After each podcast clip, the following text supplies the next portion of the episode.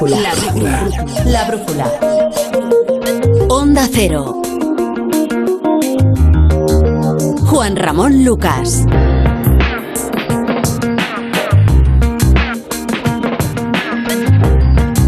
Hola, buenas tardes.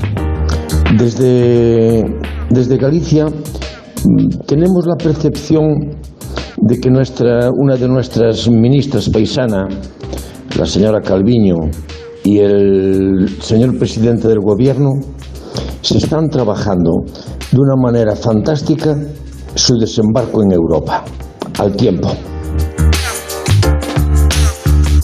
Hola brujuleros, mm, está muy bien esto de la medida de bajar el 5% del IVA que queda de, de, la electricidad, pero eso resulta que solo es para los hogares, para los autónomos eh, eso no, no afecta. Y también estamos pagando el doble en la factura de la luz, o sea es un coste mucho mayor para nuestros trabajos. Y realmente esperábamos eh, con ilusión el tope al gas, pero estamos viendo que está siendo un fracaso. Y a nosotros el tema de la rebaja del IVA eh, no, no nos influye. O sea que me parece que sí, que es todo un poco populista. 608-962-492, 608-962-492, el teléfono del programa, teléfono de la brújula en este vigésimo segundo día del mes de junio. Jornada singular que en lo económico pues tiene temas importantes. ¿eh? Algunos de los anuncios en, en bajadas de impuestos, como dice Garamendi, se pueden bajar impuestos. Y bueno, en el caso del de la luz, pues es curioso porque es un impuesto que se rebaja después de que una rebaja similar propuesta por el Partido Popular fuera rechazada por inconveniente, por cosmética. Pero en fin, vamos con estos y más asuntos en un instante. Antes, los puntos cardinales de este miércoles. En primer lugar nos llevan a este asunto. El gobierno anuncia como propia la rebaja hasta del 5% del IVA de la luz que le rechazó al PP por considerar la cosmética inútil. Pagaremos el porcentaje más bajo de Europa. Es la constatación, por lo demás, de que topar el precio del gas pues no ha terminado de funcionar. Patricia Gijón. El Gobierno hace suya la propuesta del Partido Popular y decide bajar el IVA de la luz del 10 al 5%. Pedro Sánchez obligado a rebajar de nuevo este impuesto una semana después de la entrada en vigor del tope al gas con tan pocos resultados. Los consumidores calculan un impacto positivo en el recibo, pero muy limitado, de poco menos de 5 euros al mes. La factura de junio, incluyendo el tope al gas, acabará en los 102 euros de media. Y decidió a diluir en una agenda política vivísima el resultado electoral del domingo en Andalucía, el gobierno pues anda en una hiperactividad que hoy le ha llevado a reactivar también su diálogo con el gobierno catalán, roto tras el caso Pegasus. Han quedado en que Sánchez y Aragonés se verán en cuanto se lo permitan sus respectivas agendas. Se desempolva aquella famosa mesa que sabe Dios dónde habrán guardado. Ignacio Jarillo. Gobierno Central y Generalitat acuerdan celebrar una reunión entre Pedro Sánchez y Pere Aragonés antes del verano, previsiblemente para hablar de lo ocurrido con el espionaje de Pegasus y con el compromiso de apostar por el diálogo y por el respeto a las ideas del otro y descartar que el conflicto vuelva a judicializarse. Eso decía el ministro Bolaños tras reunirse en Moncloa con la consellera Laura Vilagrá esta tarde, que tenía una visión bien distinta. Dice que la relación no está normalizada con el gobierno de Madrid y que en Cataluña todavía hay represión. Aitana Más. Aitana Más va a ser la sustituta de Mónica Oltra en la vicepresidenta de la Generalitat y también en las Cortes eh, Valencianas. El nombre sale naturalmente de eh, la coalición Compromís un día después de que la vicepresidenta presentara su dimisión. Aitana Más, Onda Cero Valencia, Nuria Moreno. Aitana Más sustituirá a Mónica Oltra al frente de todos sus cargos, vicepresidenta, portavoz del Consejo y consellera de Igualdad. Ha sido hasta ahora portavoz adjunta de Compromís en Les Corts y es de iniciativa, la rama a la que pertenece también Oltra. Más será la número dos del gobierno valenciano en cuanto sea ratificada. El presidente de la Generalitat, Chimo Puig, ha agradecido hoy la generosidad, decía, de Oltra al dimitir para proteger el Consejo. Ha sido una pieza clave, la ya ex vicepresidenta decía, mientras apuntaba que confía en su palabra. La Unión Europea ha publicado hoy un nuevo eurobarómetro que confirma que no estamos preparados para una inflación tan alta como la actual, aunque nos la estamos, no la estamos comiendo. En el caso de los españoles, somos más pesimistas y estamos incluso peor con respecto al enemigo de la inflación que el resto de europeos. Corresponsal comunitario Jacobo de Regoyos. La mitad de los españoles cree que esta guerra ha tenido y tendrá un impacto negativo en su nivel de vida frente al 40% de los europeos. España es además el sexto país más preocupado de la Unión Europea. Los desempleados y los jubilados son los españoles que se consideran más afectados por este conflicto y 9 de cada 10 españoles, el 85% en el caso de los europeos, dice tener una visión negativa de Rusia. Respecto a la pertenencia a la Unión Europea, el 78% cree que es algo bueno y solo un 4% de los españoles lo ve malo. Mirando en la buena dirección. Juan Ramón Lucas.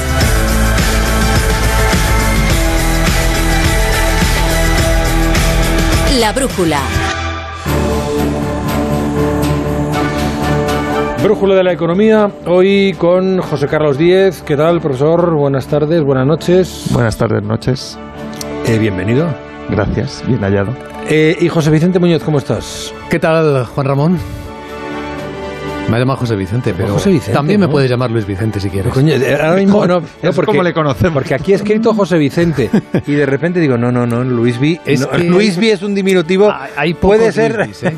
hay pocos Luis. Digo, puede ser cualquier cosa, pero Lu- pero Luis es lo primero. Sí. Bueno, Luis Vicente Muñoz eh, y José Carlos Díez. Vamos a hablar de las cosas del dinero, de las cosas del trabajo, porque tenemos buena noticia en Almusafes, de las cosas de la gasolina, que eh, sube también en Estados Unidos y Biden, Biden ha anunciado, creo, no, no tengo noticia, de lo que ha podido decir algo relativo a la subida de los precios allí, y em, de algunas novedades. Eh, también que ahora les comentaré en esta, en esta casa, el grupo al que pertenece eh, Onda Cero. Son siete- las 9 y 7, 8 y 7 en Canarias, un instante y empezamos. Venga. La brújula. Si eres autónomo y tu vehículo es tu herramienta de trabajo, Línea Directa se ocupa de todo. Te da asistencia en viaje y atención y defensa jurídica. Y además, si contratas tu seguro ahora, te regala un cheque de carburante gratis. ¡Gratis! Llama ya al 917-700-700. Consulta condiciones en lineadirecta.com.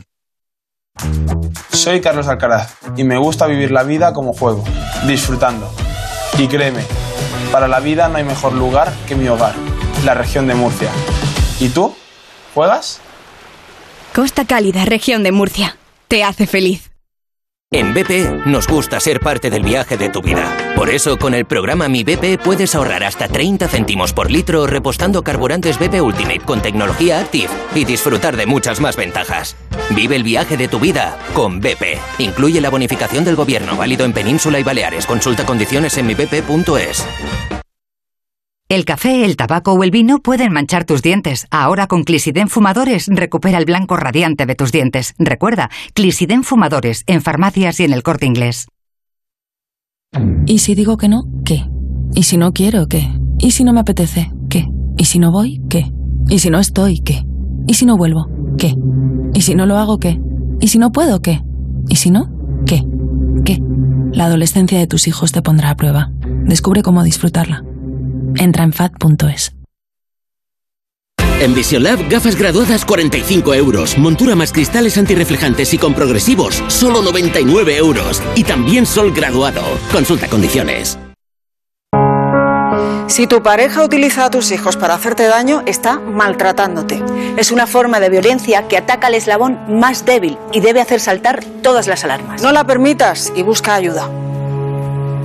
A3 Media Televisión, la televisión de un gran país. Antena 3 Noticias y Fundación Mutua Madrileña. Contra el maltrato, tolerancia cero. Entonces ya está todo instalado, funcionando. Pues qué rápido. Sí, todo listo y funcionando. Tienes el panel, la app, las cámaras, los sensores. Y además el equipo tiene un sistema anti-inhibición para que no se pueda bloquear la conexión. Y tiene mantenimiento incluido de por vida, así que nada de sustos. Pero aparte del equipo, desde ahora mismo nosotros también estamos al otro lado por si hace falta. Este verano, protege tu hogar frente a robos y ocupaciones con la alarma de Securitas Direct. Llama ahora al 900-272-272. ¿No crees que te interesaría conocer las ventajas del seguro de automóvil de AMA? Amplia red de talleres preferentes, servicios gratuitos de ITV y gestoría, reparación y sustitución de lunas y servicio Manitas Auto. Y ahora asesoramiento personalizado para planificar la forma de pago de su seguro. AMA, la mutua de los profesionales sanitarios. Infórmese en amaseguros.com o en el 982 20 82. A ver esa foto, decir patata. ¡Hijolusa! Es que decir patata es decir hijolusa. Valde Picones, la huerta de Doña Rogelia, la granja de José Luis, patatas premium o patatas baby pat para microondas. Todas ellas de gran calidad. Patatas hijolusa. El reto de comer bien cada día.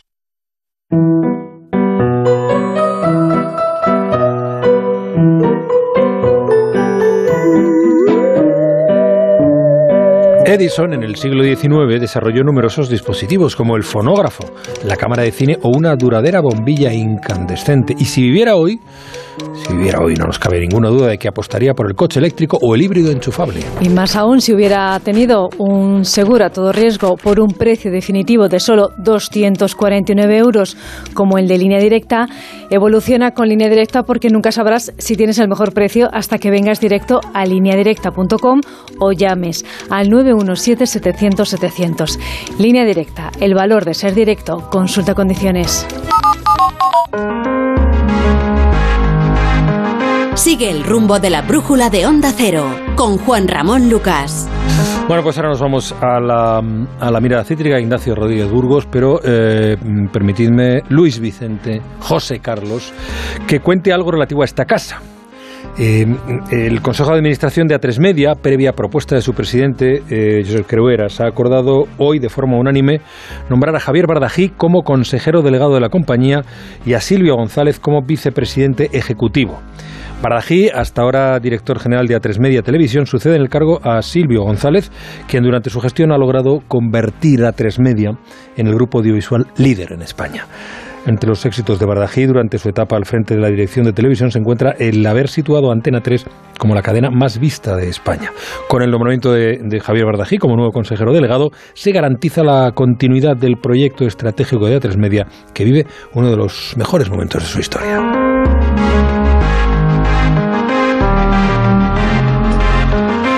Ignacio Rodríguez Burgos, ilústranos, por favor, con tu mirada cítrica. ¿Qué tal? Buenas noches. Saludos, buenas noches. En las películas de suspense y en la política es fundamental saber controlar los MacGuffin.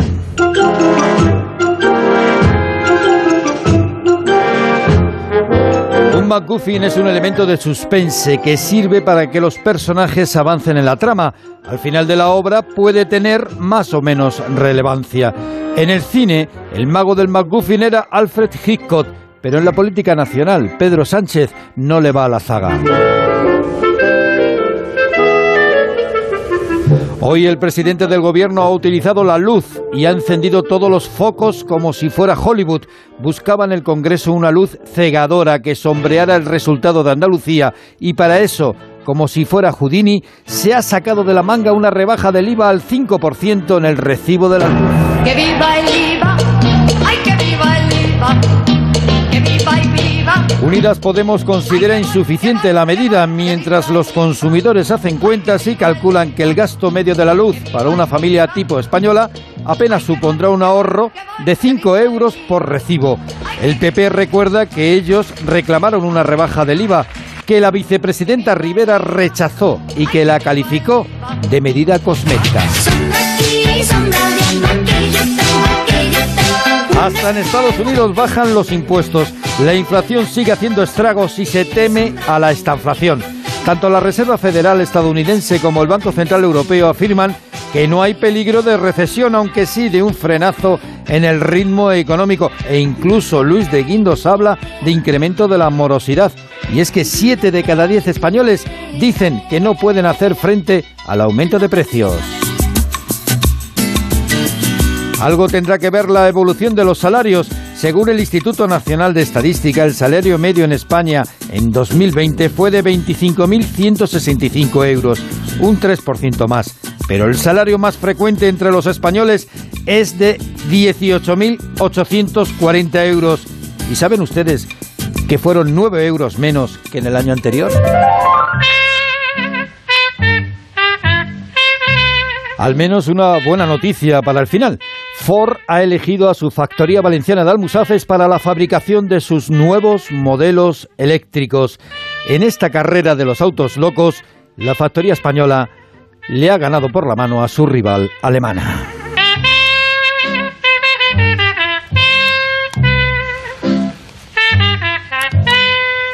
Pues ahora nos iremos um, Musafes a contarlo y, y, celebrarlo. Antes, de última hora, tengo que la SEPI ha rechazado rescatar a Bengoa, pero le ha, le ha dado a la compañía cinco días para presentar sus alegaciones con la documentación correspondiente. Los 249 millones de euros que le piden a la SEPI están ligados a que el fondo norteamericano Terrabar concrete su oferta de inyectar 200 millones de euros. Así que sigue en el aire todo, todo lo que tiene que ver con Abengoa, que ayer ya comentábamos aquí, después de la ruptura del diálogo mmm, entre la empresa y, los sindicatos, si no me equivoco, y hoy nos encontramos con, esto, que la SEPI rechaza el rescate porque eh, lo vincula a que el fondo norteamericano concreto su oferta de inyectar 200 millones de euros, que parece que no está, no está clara todavía. Bueno, lo, lo del IVA. Lo del IVA que en, el, en la sesión de control al gobierno hoy eh, todo empezaba cuando el portavoz de Esquerra, Gabriel Rufián, le decía a Pedro Sánchez que tomase medidas contra la inflación porque si no la inflación iba a acabar con él. Les puede arrasar, eran sus palabras textuales. En respuesta, el presidente del gobierno anunciaba una medida, una nueva medida. El próximo sábado se bajará el IVA aplicado a la luz al 5%. Una medida que pretende conseguir que paguemos algo menos en la factura de la luz ya la, la, OCU, me parece que es la OCU, hay una asociación de consumidores que lo ha calculado y para un, una factura media de ciento y poco, el ahorro son de 4 euros. No está mal. Sí, bueno, entre 4 y 5 euros, apenas. Bueno, eh, vamos a seguir pagando demasiado en todo caso. Escuchamos a Patricia Gijón y ahora comentamos. Pati, buenas noches. Hola, buenas noches. El Gobierno continúa buscando la forma de bajar el recibo de la luz tan solo una semana después de la entrada en vigor del tope al gas que tampoco se ha notado. Pedro Sánchez decide volver a rebajar el IVA eléctrico un año después, una medida que proponía hace tan solo unos días el Partido Popular, pero que rechazaba el Gobierno por considerarla cosmética. Hace un año nosotros rebajamos el IVA de la luz del 21 al 10%. Y quiero anunciarles hoy que en el Consejo de Ministros del próximo sábado vamos a rebajar el IVA de la luz del 10% al 5%. El reflejo en el recibo de la luz será apenas de 5 euros al mes. Enrique García de la OCU habla de efecto positivo pero limitado. Con la aplicación de la rebaja, la eh, factura eh, llega hasta los 102,12 euros, una rebaja de 4,86 euros que es eh, bastante pequeña. La rebaja del IVA se aprobará este sábado junto a la prórroga del paquete de choque de abril que incluye la bonificación a los carburantes de 20 céntimos. La ministra de Economía, Nadia Calviño, concluye que finalmente será para todos y no en función de la renta como pedía Podemos. La bonificación a los carburantes va a seguir siendo general porque es la medida más eficaz. De momento se ultiman otras peticiones de Podemos como el cheque de 300 euros y la bajada del abono transporte. Habrá un impuesto a las eléctricas y petroleras para que paguen más por su exceso de beneficios y aunque la decisión está tomada, no se aprobará en el decreto de este sábado hasta saber cómo se materializa, aunque lo más seguro es que sea por ley.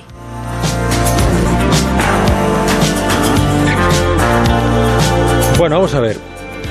Eh, aquí lo recogimos y hoy vamos, eh, lo hemos recordado otra vez, no quiero cansar a los oyentes, pero hace dos, tres semanas en el Senado el Partido Popular, el senador Maroto, ofreció esta bajada del 5% y lo despreció la ministra de Transición Ecológica diciendo que era una bajada cosmética y que eso de meter dinero en eh, meter la mano en la caja pública que no que era una cosa está bien y que además que era perfectamente inútil.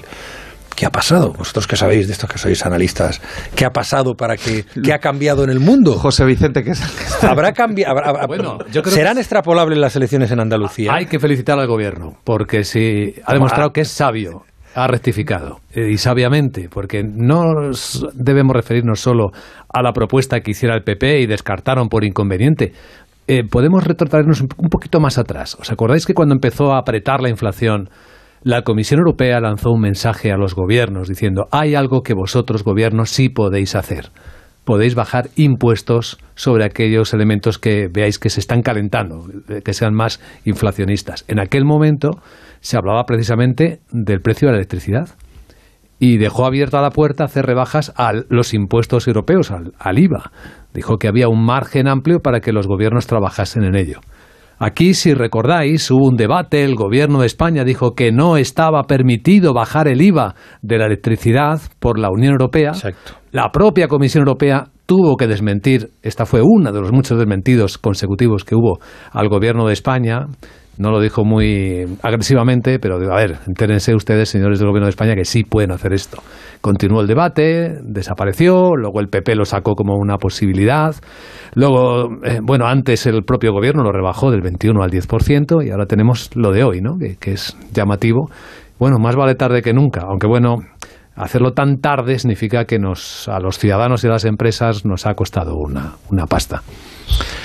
Bueno, primero la parte esta de, la estrategia política, pues yo, mi psicoanalista, no me deja analizar a Pedro Sánchez porque es un hombre complicado de, entender, ¿no? Porque piensa una cosa por la mañana y otra por la tarde, entonces cualquier causa puede ser posible.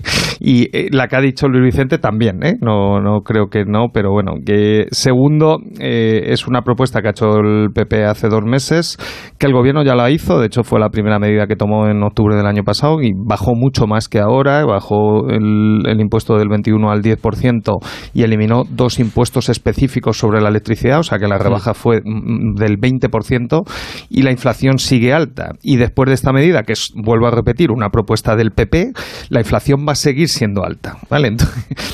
Eh, supongamos que, hay una crisis y una guerra en Ucrania, como ha dicho hoy el Eurobarómetro, eh, supongamos que la guerra va a ir larga, como ha dicho el director de la OTAN, y supongamos que la crisis energética puede ir a peor, porque la amenaza ahora es un corte de suministro y, de gas. Entonces, eh, yo creo que nos tenemos que acostumbrar a inflaciones altas y esto de hoy es pues como alguien que tiene una infección grave que, que los médicos no saben de qué es, que tiene muchas causas, que es lo que estamos sufriendo, y que le das un omeprazol para que le quite el dolor de estómago tres meses después, que es lo que ha hecho el gobierno hoy. No, pero José Carlos no transmite la idea de que no se puede hacer nada bueno, esto, para combatir la inflación, que, no es verdad, se pueden hacer cosas. El problema que tú tienes, por ejemplo, ¿no? que, que no les ha funcionado el tope del gas. El tope del gas sí está funcionando. ¿eh? Eh, voy a dar los precios en este momento. ¿no? Eh, el precio... José Carlos los da todos los días. O sea, los tuitea todos los días los precios. Los días, los días, porque claro, hay mucha desinformación sobre esto y hay mucho lobby nuclear que paga mucho dinero a mucha gente y gasta mucho dinero para que se hable de la nuclear. Pero bueno,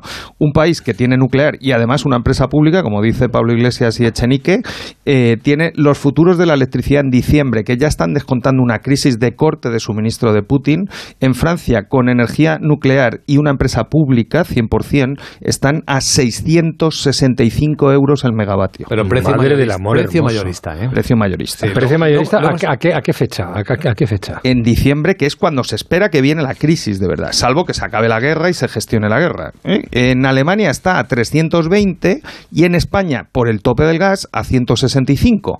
Métele la compensación que quieras del gas, el tope está funcionando en España. ¿Cuál es el problema?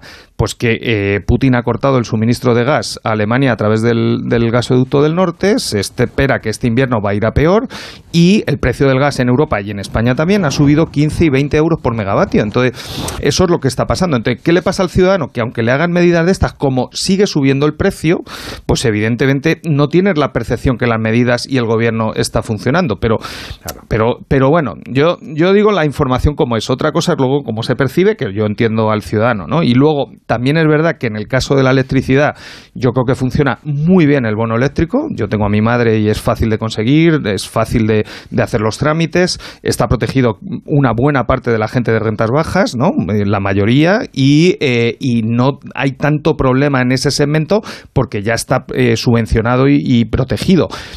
¿Por qué nunca se habla del gas. O sea, si hay una crisis del gas, ¿por qué el IVA del gas sigue al 21%? ¿Por qué nadie en el Congreso habla del gas? ¿Por qué nunca hablamos en los debates del gas? ¿No? Me acuerdo un debate en una televisión, ¿no? Eh, digamos, pública, eh, que llevó a la ministra y llevó a una persona que dice que es experta, que es consejera de Nagas, y se puso a hablar de la electricidad. Y yo le mandé un mensaje al periodista, digo, oye, ¿por qué no les preguntas por el gas? Porque la crisis es del gas. Y lo que se está están forrando son los del gas, especialmente los países productores, pero Enagas y, eh, y Naturgy están cobrando la compensación del gas, no la cobran las eléctricas. ¿no? Por, Entonces- por eso, por eso hoy el gobierno habla de energéticas. Ya no habla solo de eléctricas, Sí, hoy pero- habla de energéticas. Pero, no, pero no distingue, incluye Pero petroleras también. yo claro. tampoco quiero ser cenizo, ¿eh? pero eh, aunque le subas los impuestos a las energéticas y especialmente a las eléctricas que han tenido caídas de márgenes, porque yo tengo un precio fijo de mi electricidad desde el año pasado y el contrato dice que me lo van a aguantar tres años. Supongo que intentarán moverlo, pero de momento estoy o pagando. cancelarlo como le ha ocurrido al 90% de las Bueno, empresas yo, españolas. yo no me lo han tocado, ¿eh? De hecho, me han mandado una carta que me prorrogan otro año en las mismas condiciones que tenía. ¿vale? Tendrás enchufe. No, no, no. No, lo Pero hice- las- a las empresas lo se pedí, están me llamó una teleoperadora y lo hice y me hicieron un precio para tres años y lo tengo. Esas empresas que tienen los precios fijos les han subido los costes principalmente del gas. Entonces, olvidémonos de las grandes que también están sufriendo en bolsa. Luis, que yo aprendí de la bolsa contigo, ¿no? Eh, Endesa ha caído un 20% en bolsa. Eh, si miramos las medianas que salieron a cotizar y que están cotizando en el, en el, en el mercado continuo, tienen caídas del 50 o el 60% en el último año. Entonces, si hubiera beneficios extraordinarios, la bolsa estaría subiendo porque descuenta beneficios, que es lo que le pasa a las petroleras y a las gasistas, ¿no? Y si miramos las comercializadoras, están todas quebradas. O sea, las empresas eléctricas en España están quebradas. Porque les has dejado sin Bueno, margen. Vale, sí. macho, entonces vamos a contar las cosas bien. Entonces, no eh, dejemos de demonizar al sector eléctrico. Hay un problema en el gas que es culpa de Rusia y que hay intermediarios del gas en España que no sé por qué no se habla de ellos y, y tienen el gas Es al 21%. cierto, lo, lo que dice José Carlos es completamente cierto, pero podemos contarlo mejor todavía. Venga. Si te parece, porque los precios de los que hablamos son mayoristas, pero para que la gente lo entienda, la comparación es estupenda y tú la utilizas mucho, José Carlos. Pero, ¿qué es lo que le ocurre a España? España, de los 27 países de la Unión Europea, es el quinto en precio final más caro de la electricidad. El mercado de la electricidad es un mercado regulado, por lo tanto, la forma en la que se originan los precios, el mix del que se parte, las estrategias a medio y largo plazo, qué eh, tipo de energías se utilizan, y de eso tú sabes muchísimo también, de renovables en particular, es una cuestión que obedece a decisiones que toma el gobierno. Por si eso fuera poco, que el precio final es el quinto más caro de la Unión Europea, si miramos eh, cuántos impuestos se sobrecargan en el recibo de la luz que pagan los ciudadanos y las empresas, España asciende de puesto incluso. Es el cuarto país de la Unión Europea que soporta mayores impuestos sobre el recibo de la electricidad. Y os lo digo exactamente, un 45,2% del recibo son impuestos. Bueno, pero eso, Eso es sería la luna, ahora no es el dedo. ser. Ahora Pagamos el- no. A- ahora pagamos menos IVA que ningún sí. otro país. Ahora tempora- bueno, hay algunos que pagan todavía menos. Malta, hay varios. que- No, yo creo que eso con- desde el verano pasado con la bajada de impuestos será. Pero no, pero por puntualizar que estoy de acuerdo con Luis Vicente y lo hemos dicho aquí mil veces y el gobierno dijo en octubre en, en sede parlamentaria la ministra Teresa Rivera que iba a modificar la forma en que la que tenemos que, de que calcular la tarifa regulada que la hizo el PP en 2013 y que este gobierno la ha mantenido, que es vincularla al precio de mercado hoy en vez de vincularla a los futuros dentro de un año como hacen todos los países. Si hiciéramos eso, solo eso, que si no sabe hacerlo la ministra, le hacemos una propuesta desde aquí que nos deje el BOE 24 horas. O sea, el BOE de mañana, ministra, lo hago yo, dos párrafos, ¿no? O sea, cambio dos líneas. Entonces, en vez de fijar en el precio hora a hora, lo fijas en los futuros a diciembre, ¿no? España tendría el precio de la electricidad de la tarifa regulada más baja de Europa. Y no se hace, no, eh, no sé, es que yo hay veces que en la política que no entiendo, ¿no? Pero, pero eh, e- ella dijo en sede parlamentaria, pero bueno, eso es un problema regulatorio, pero no es un problema de que te vaya a resolver la crisis. Aquí yo ya estoy tomando posición desde hace tiempo, creo que estoy yo solo, pero bueno, aquí solo hay una forma de resolver esta crisis, que es acabar la guerra de Ucrania. Nadie sabe cómo es, pero si la guerra continúa, ¿no? La crisis va a ir a peor. Yo eh, advierto. Pero esa es una incertidumbre eh, Bueno. asentada.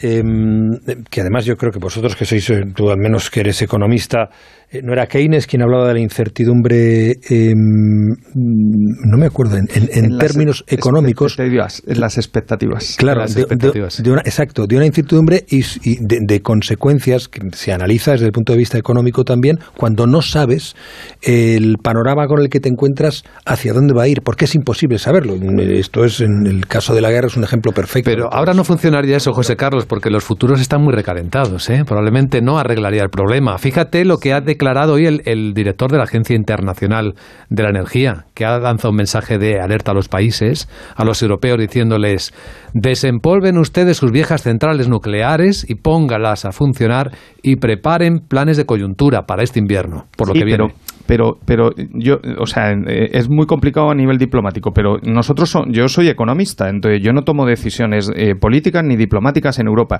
yo solo sí lo que sí sé hacer y me enseña la teoría económica es que cuando alguien toma una decisión yo le digo cuál va a ser sus efectos eso es lo que hacemos los economistas entonces si le seguimos mandando armas a Ucrania que a mí me parece bien yo no lo cuestiono ¿eh? seguimos prolongando la guerra una guerra que a mí me parece absurda porque Ucrania la va a perder ¿no? o sea vamos a asumir la realidad está perdiendo la guerra porque Zelensky es maravilloso en comunicación pero cada día mueren 250 soldados ucranianos en el frente y están perdiendo cada día terreno ¿no? si seguimos alargando y prolongando eso va a haber dos efectos incontrolables ya que pueden ir a peor uno cortes de suministro de gas y eh, cierre de calefacciones en Alemania, en Austria, en Bulgaria, en Rumanía, en Polonia este invierno, no van a poder poner la calefacción todo el día, eso pasa en Cuba ya, ¿eh? y dos, eh, hambruna en África porque el grano de Ucrania no va a salir y Egipto va a entrar en convulsión, Argelia va a entrar en convulsión y 10 países africanos van a entrar en guerra. Ya, ya hay conflictos en fronteras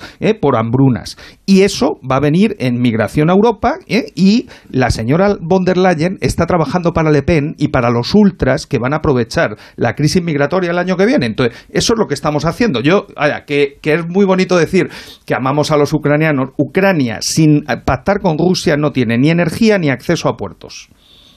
Es un país inviable. Vale, pero tú dejas el precedente y le dejas la puerta abierta a Rusia que siga haciendo lo que le apetezca porque el riesgo va a seguir existiendo o creciendo incluso. Bueno, pues eh, tú te preparas, que es lo de que deberías haber hecho desde 2007 para tener una guerra eh, en, en conflicto Pero eso con, es hablar del pasado. Rusia. No, no, pero ahora, a partir de hoy, ¿no? En mi opinión, lo de la conquista del sur de Ucrania ya no tiene solución, porque había una solución, que es que Estados Unidos un- entrase en guerra y en conflicto directo y era una guerra mundial, ¿no? Y Joe Biden en el Congreso de los Estados Unidos dijo que no iba a entrar, ¿vale? Entonces, si no entras en guerra directa contra Rusia, Rusia va a ganar la guerra de Ucrania. ¿Vale? Esa es la realidad, ¿no? Entonces, en esa situación te preparas para que no invada Moldavia, para que no invada Rumanía, para que no invada los siguientes países que estarán asustados, ¿no?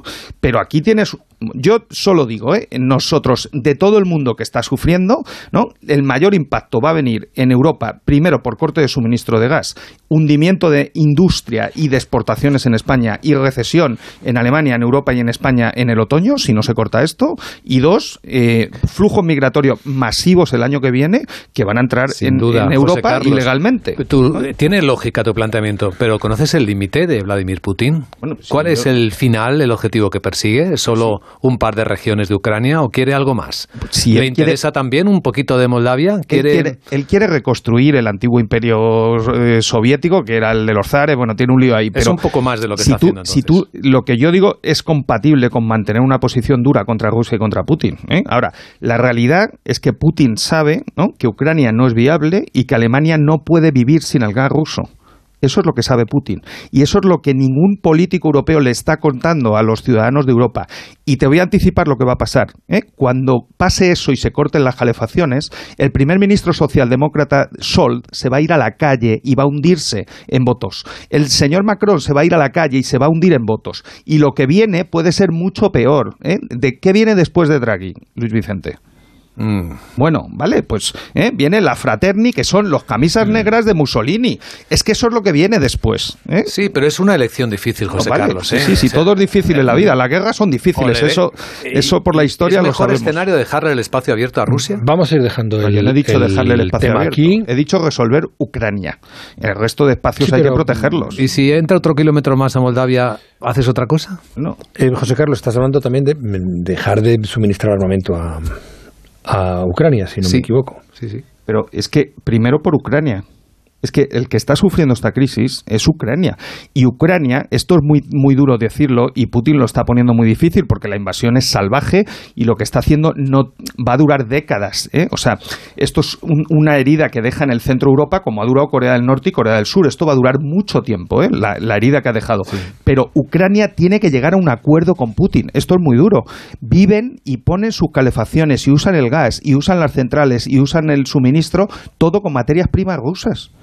O sea, y van a necesitar la salida a los puertos porque le ha cortado el cierre. Bueno, em, seguimos. En, Solo lo digo y yo. Y ¿eh? para eso estás aquí, para, decirlo. Pero ¿qué te juegas a que en otoño empieza mucha gente a decir esto? Yo ya lo he oído ¿eh? de otros analistas, normalmente gente del mundo económico. Y el crecimiento del descontento social es ahora mismo la gran preocupación de los gobiernos europeos. Insisto, estamos en la brújula a las 9 y 34 en Canarias, una hora menos. La brújula. Juan Ramón Lucas.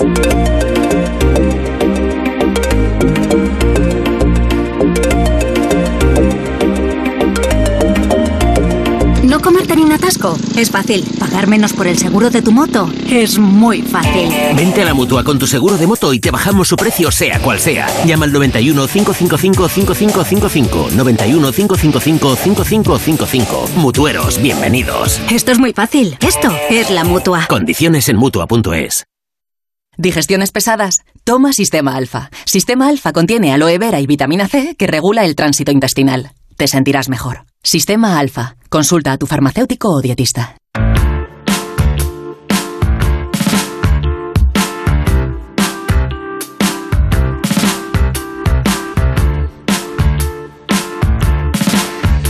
Hoy hemos recibido eh, buenas noticias para los trabajadores de la planta de automóviles que tiene Ford en Almusafes, en Valencia, y por tanto para toda la comarca ha conseguido ser elegida para fabricar los nuevos vehículos eléctricos de Ford, lo que garantiza una carga de trabajo para unos cuantos años. Almusafes competía con otra planta de fabricación de vehículos situada en Alemania y ha ganado. Onda Cero Valencia, Eduardo Ureña. Cuando comenzaron las negociaciones, Almusafes producía cinco coches. En poco más de un año solo tenía uno garantizado. Ahora va a recibir una carga de trabajo que garantiza su continuidad en los próximos años. Hay lógicamente satisfacción generalizada después de conocer que va a fabricar esos dos nuevos modelos eléctricos de la compañía. Pese a ello, el portavoz de UGT en Ford, José Luis Parra, destaca que ahora hay que abordar el proceso de reestructuración anunciado por Ford Europa no ha hecho más que comenzar y como anunció el presidente de Foro Europa, se prevén ajustes importantes, por ello que desde UGT vamos a comenzar a trabajar desde ya en que esa transición, esa transformación de la factoría hacia esa electrificación, pues se produzca de la manera más justa para el conjunto de los trabajadores. En la misma línea se expresa el director de fabricación de Ford España, Dionisio Campos. hemos trabajado en equipo,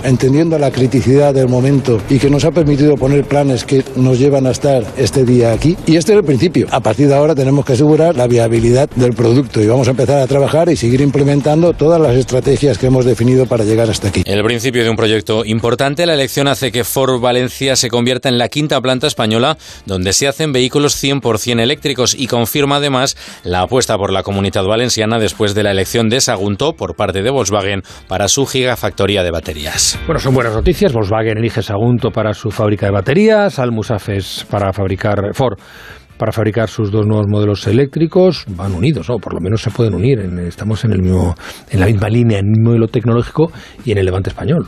Sí, es eh, un buen trabajo en equipo, porque esto, es esto es algo que han logrado todos, ¿eh? los trabajadores, sus representantes, la dirección, que se ha empeñado mucho en conseguir este éxito para el Musafes, aunque esto no significa que Ford abandone eh, Alemania. La apuesta por Colonia sigue siendo muy fuerte. El problema es para esta otra alternativa que se ha quedado sin los coches eléctricos que puede sufrir más. Es una pequeña planta alemana. ¿no? Es importante esto para la economía valenciana porque eh, Ford es mucho en, la comunidad valenciana, no solo por el empleo, por las 6.500 personas que trabajan directamente, a ver cuántas quedan ahora con la reestructuración, ¿eh? que también hay que ver eso, sino por los puestos de trabajo indirectos y porque es el 18% del PIB valenciano y es el 25% de las exportaciones de toda la comunidad valenciana. Y es también una parte de los impuestos de los valencianos, porque en los últimos 10 años Ford ha recibido más de 100 millones de euros de subvenciones de dinero de los valencianos. Así que está muy entrelazado y cuando bueno, la gente se vincula de esta manera con una multinacional, es lógico esperar que la multinacional corresponda y parece que se está produciendo conforme a lo esperado.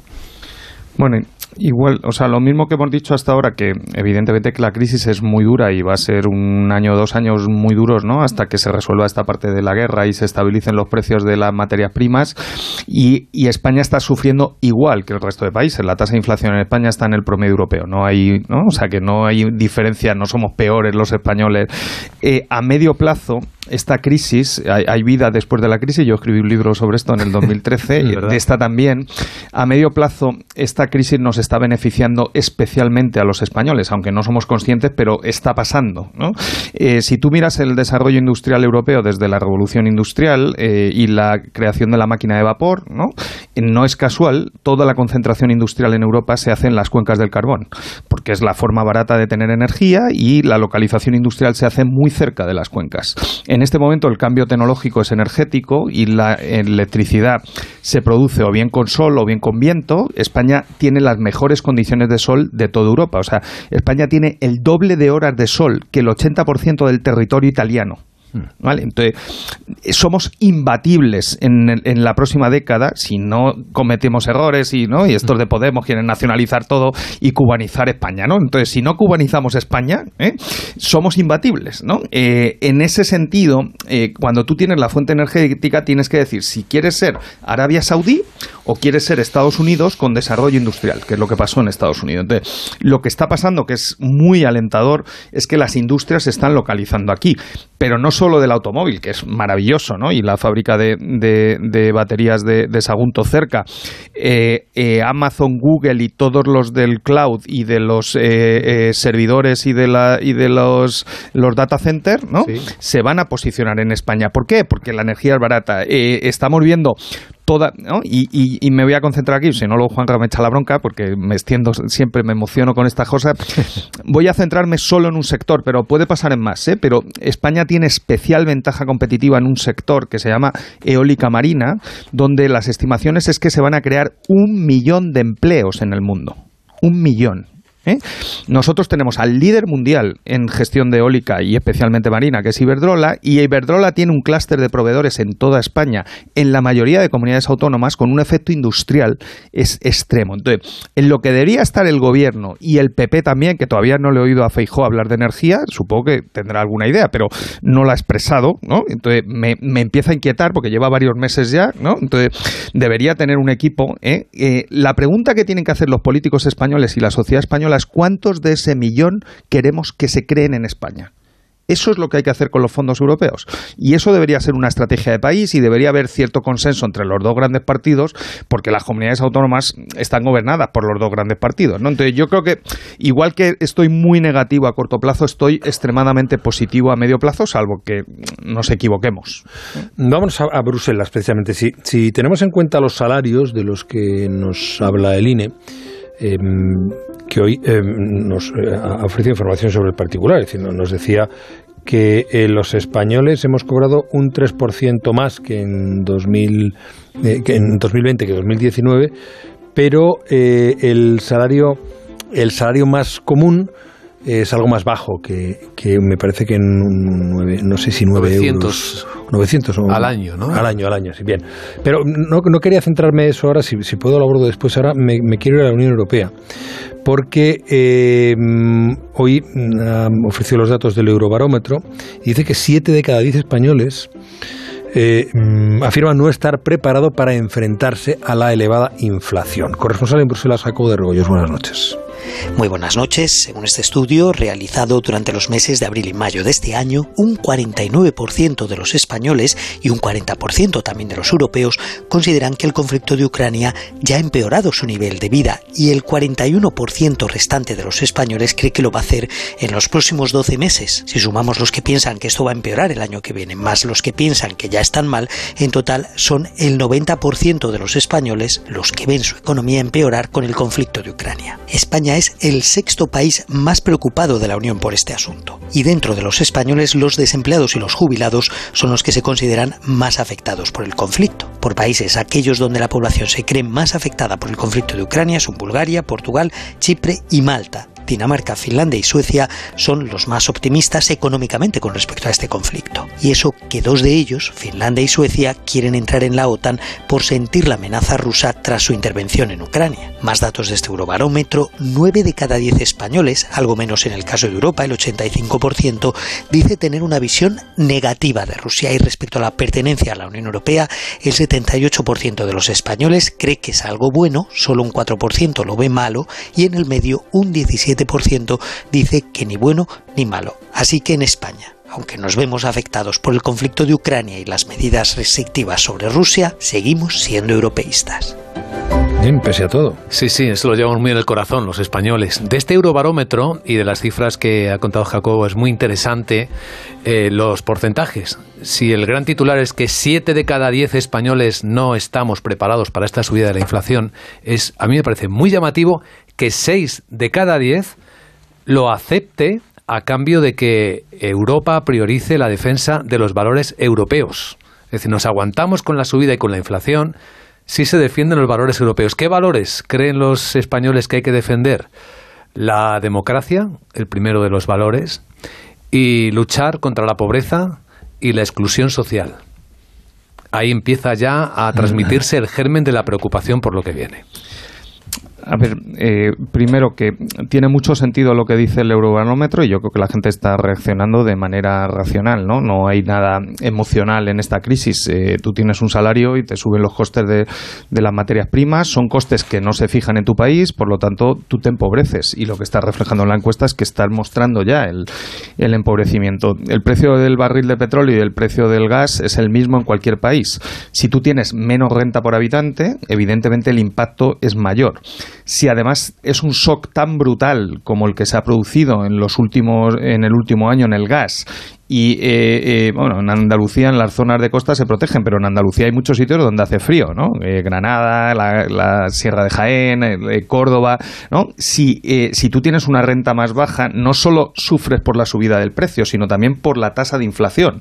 Te afecta mucho más en porcentaje sobre una renta más baja. Entonces, yo, o sea, la demagogia es decir que es culpa del gobierno, que tal, pero da igual. Ahora cambias a Pedro Sánchez y pones a Fijo, el barril y el gas es el mismo y la inflación es el mismo. Se arregla subiendo la productividad y los salarios desde el origen con política industrial como la que yo he dicho en el comentario anterior y eso se tarda, ¿vale? Entonces, mientras tanto, yo creo que, que, el gobierno, y también fue una propuesta del PP, y lo que hace Yolanda Díaz, es proteger a las rentas bajas y dejar de proteger a los que yo no necesito que el gobierno me pague la gasolina, se lo agradezco enormemente, pero yo no necesito que me subvencione el litro de gasolina. Hay gente que no puede poner la calefacción este invierno, pues vamos a concentrar los esfuerzos ahí y, eh, y gestionemos la crisis de la, de la mejor manera posible para poner placas y molinos cuanto antes y estar preparados con menos dependencia de Putin que lo que deberíamos haber hecho hace cinco años. y, y ahora que hablamos de Europa. Seguro que tienes un amigo o alguien que tiene un proyecto genial que podría financiar con fondos europeos, pero no sabe ni cómo pedirlos. Pues bien, dile que en Bankinter sí saben, que ellos se encargan de todo, análisis de viabilidad, redacción del proyecto, tramitación, justificación, todo, todo, hasta conseguir los fondos más adecuados para ese proyecto y eh, complementándolos con financiación extra Next Generation Bankinter.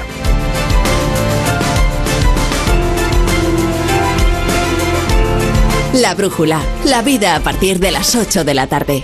Juan Ramón Lucas. Y vamos a ir cerrando, pero antes, eh, esos, alguna ampliación más de eso que os decía hace un momento, los datos sobre eh, cuánto hemos cobrado los españoles en 2020. Eh, hemos cobrado, como decía, un poquito más, un 3%, aunque como siempre esto es una cifra media, ¿no? El pollo y dos pollos, tú te comes dos y yo no me como ninguno. Bueno, por cierto, el precio del pollo también está subiendo. Ah, bueno, luego tengo que contar, antes de irnos, eh, quiero contaros algo, un, un, un, oyente que muy vinculado a una gran superficie me manda unos datos que corrigen el tremendismo sobre la, las referencias que hoy mismo hacía en...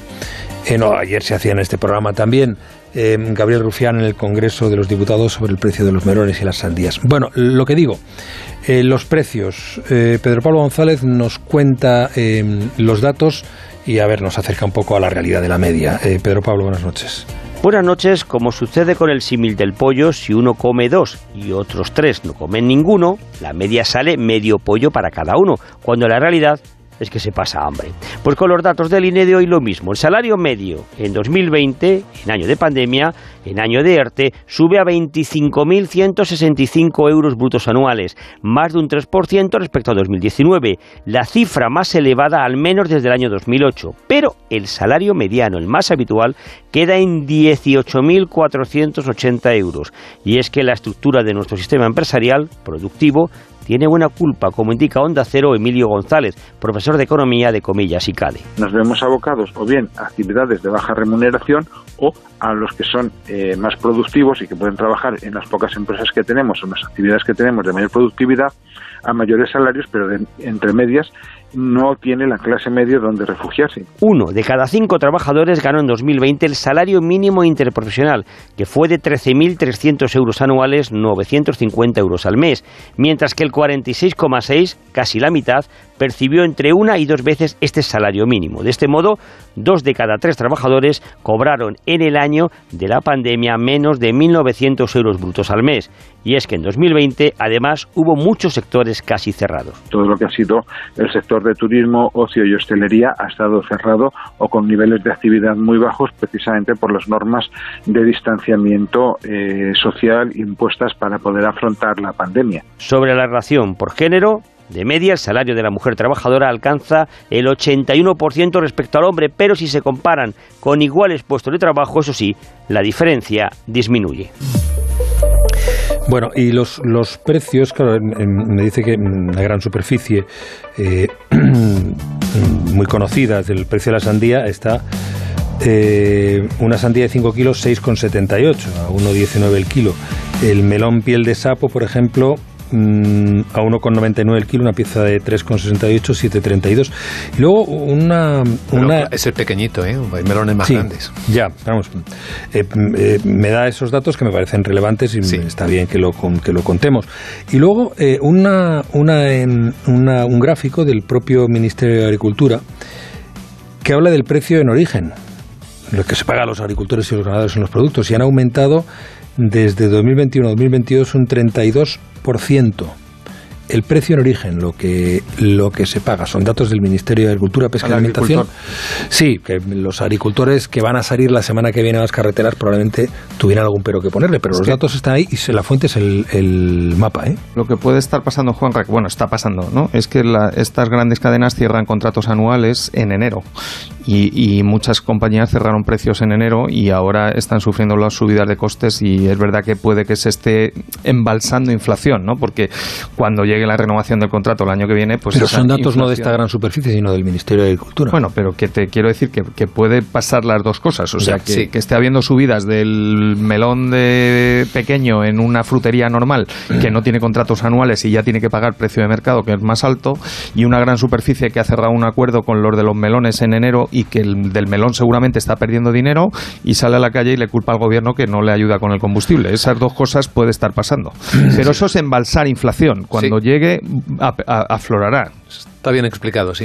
Em, José Carlos Díez, Luis Vicente Muñoz, muchísimas gracias. Un placer. Igualmente. Mm, Voy a repetir. haber dado una t- No, está bien, malas, está ¿no? bien, em, em, está bien. Para eso te pagamos, Bueno, para que vengas aquí a decir, a opinar, sufro. aunque no nos guste lo que opines, aunque nos presentes paisajes realistas pero duros. Y vamos a ver. Luis Vicente Muñoz, José Carlos Díez, gracias. Es un placer. Cuidaos mucho. Hasta pronto. Hasta pronto. La brújula. Juan Ramón Lucas.